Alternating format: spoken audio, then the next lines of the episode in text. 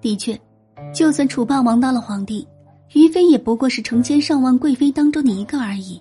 而且，虞姬并非是自刎，一把剑，梁文景，成就了英雄项羽和爱妾虞姬千古爱情的凄婉美谈。对于《霸王别姬》这一段，《史记·项羽本纪》中有简略交代：楚汉相争，楚王屯兵垓下，兵少食尽，被汉王军队重重包围。汉王听从张良计策，命汉军高唱楚歌，以动摇楚军军心。项羽听到四面楚歌，大惊：难道汉王已经得到楚地？怎么他军中楚人这么多？于是起床，在帐中饮酒。霸王有宠妻虞姬和乌骓骏马。乃慷慨悲歌，他唱道：“力拔山兮气盖世，时不利兮骓不逝，骓不逝兮可奈何？虞兮虞兮奈若何？”虞姬贺歌而舞，霸王见此情景，自知将败，泣泪数行。在文学作品中，描写虞姬为了不拖项羽后腿，便自刎而亡。项羽服侍大哭一声，命人就地掘坑掩埋了虞姬，跨上战马杀出重围。但最终没有逃出汉兵追击，到了乌江边无处可逃，自刎于江边。这一年，项羽才三十一岁，当年的虞姬大约二十多岁。虞姬自刎而死，让人不胜浩叹。那么，历史上的虞姬真的自杀了吗？应该是没有。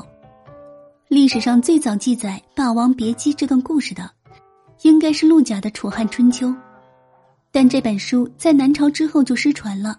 现在可以看到的，对《霸王别姬》故事讲述最早的史书就是《史记》了。《史记》中有关于虞姬的文字，很有可能是司马迁从陆贾的《楚汉春秋》中转述过来的。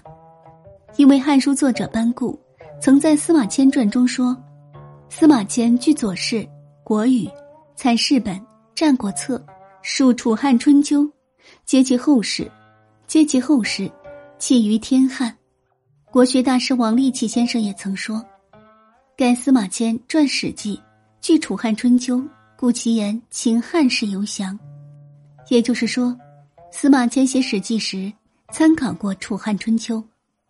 需要注意的是，《史记》中司马迁并没有写虞姬自杀身亡。那司马迁为什么没有写呢？